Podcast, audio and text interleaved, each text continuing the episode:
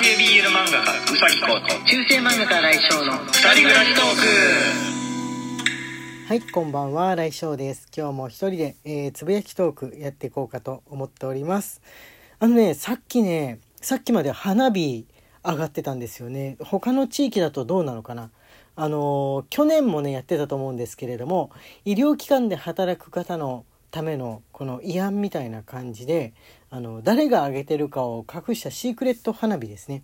多分ね、それだと思うんですよ。あの、去年も今ぐらいの時期に、まあ、家の大きな川とかがある方でね、えー近くで上がってたようなあの気がするんです場所ね完全に特定できないんですけど遠くの空に花火が上がってるなっていうのが見えててで花火大会っていう風に調べると大体あの本当の大会だったら出てくるじゃないですか宣伝とかが。一切花火大会ない日だったんであこれシークレット花火だなと思ってたんですけど今日も、え上がっておりましたね。あれ方向的にね庄内川の川辺でやってたんじゃないかなっていう方だったんでなんかもうちょっと庄内川見通しがいいあたりに住んでる方がいたらもろに見れたんじゃないでしょうか。誰か発見した人とかいないでしょうかね。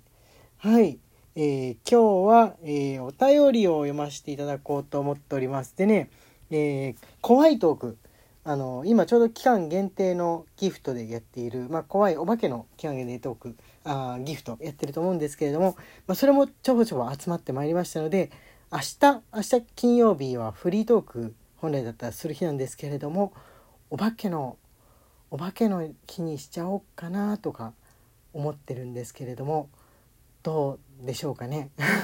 すごく苦手な人がいてフリートークの方がいいよ困ったなってなったらどうしようかな月曜日とかにしようかなとか、ま、悩んでるところなんですけど、えーつぶやきであの明日のつぶやきで、えー公表いたします。じゃあ、えーお便り紹介いってみましょう、えー少し前にいただいたやつなんですけれどもねこれ、えー7月にいただいたやつを優先してまずは読んでいこうかなと思っております。マヨエールさんから元気の玉1と美味しい棒1いただいております。マヨエールさんありがとうございます。広告だらけだ人生は。突然なんだと思われたかもしれませんが最近広告多くないですか？というかほほぼ広告じゃないですか？ヤフーニュースを見てもインスタを見てもちょっとどこか違うページに行こうとしたらすぐに広告が出てきます。もう広告はお腹いっぱいです。新井先生が以前広告が出てくるのがめんどくさくて YouTube をプレミアムにされた気持ち今めっちゃ共感していますとのことなんですけどいや本当にねあの広告ビジネスがあの盛んになってる分だけそれぞれのアプリなりなんなりとかでも広告オフだったら月額いくらとかあのいくら払えば広告オフにできるよみたいなのは、まあ、世界中で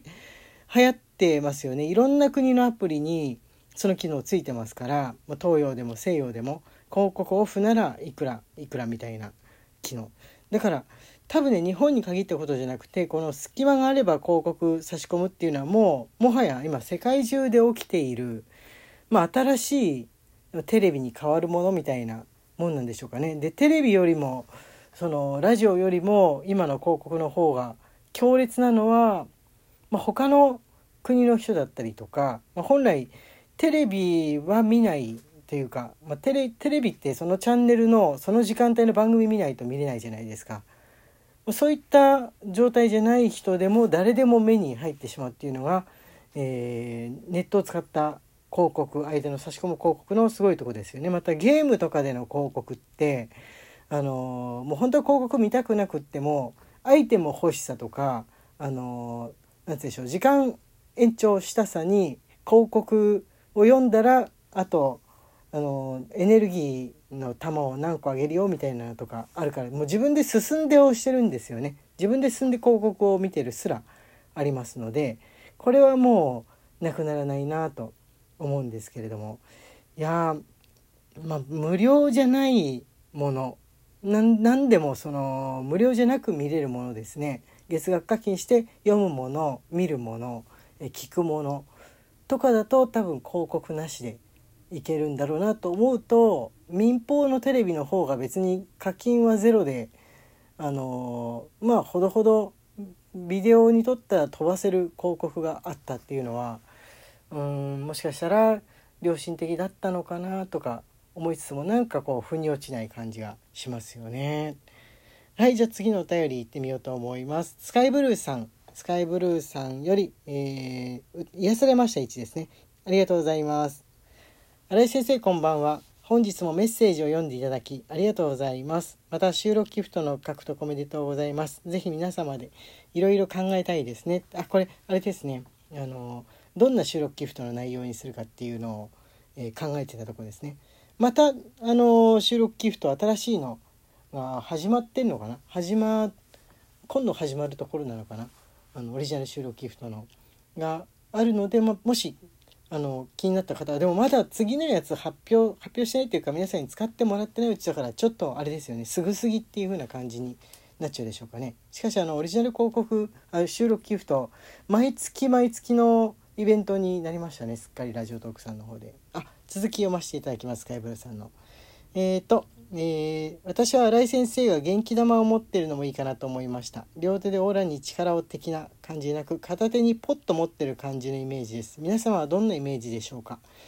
えー、ではまた配信楽しみにしておりますとのことで。あー元気玉。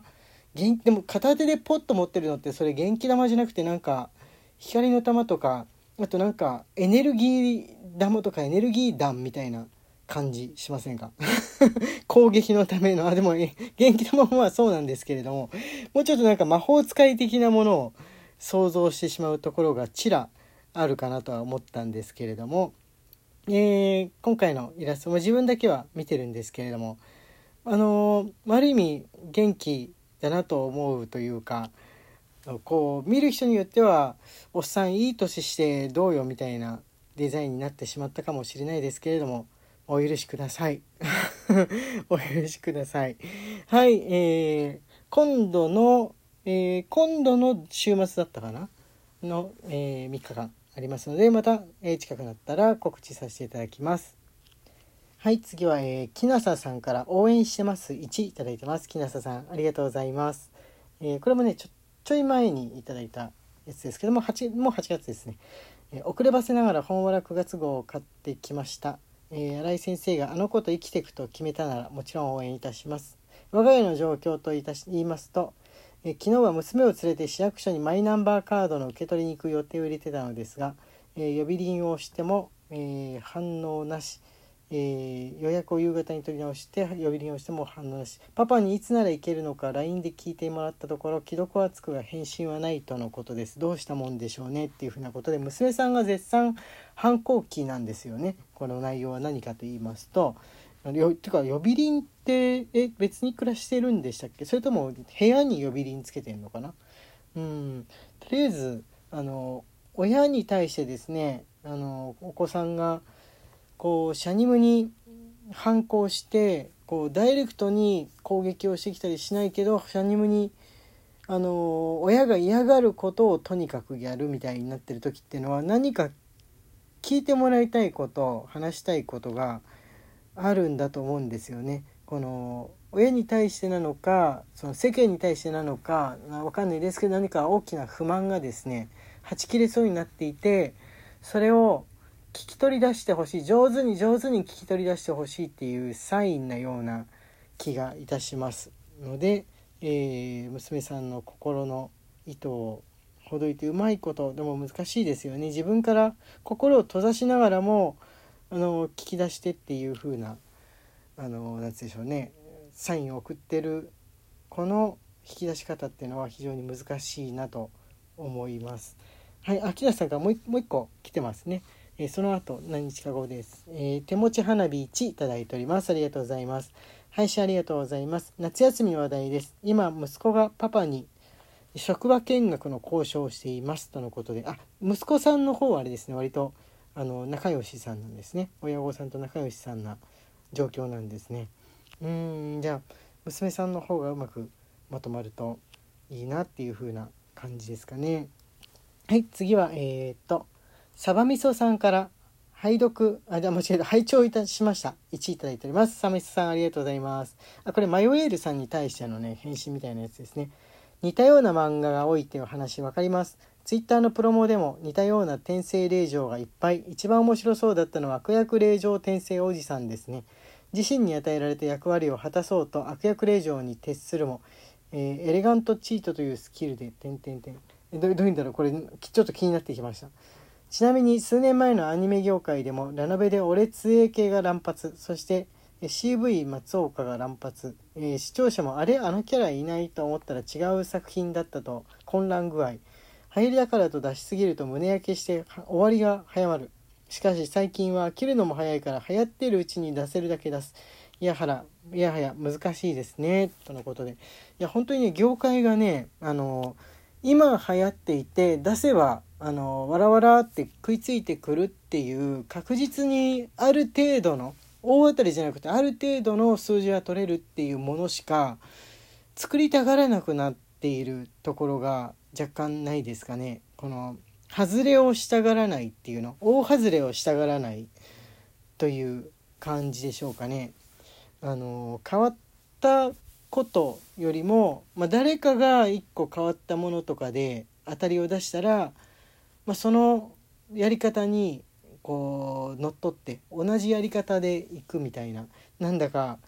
ちょっとちんけな感じはしますけどでもやはりそれもですねさっきの広告じゃないですけどどこの国でも結構そういう風な状況なんで、まあ、口コミでね、あの広がればこっちのものっていう風な時代だからもうパクリだとか似てる似てないとかは関係ない状況なんでしょうかね世の中、うん、なんか世知辛い感じがしなくもないですけれども。はいじゃあねそろそろ時間がやってまいりました、えー、階段デーは、えー何曜日にするか、まあ、明日、えーつぶやきで言おうと思います。中世漫画家新井翔のつぶやきトーク。本日はこれにて、えーありがとうございました。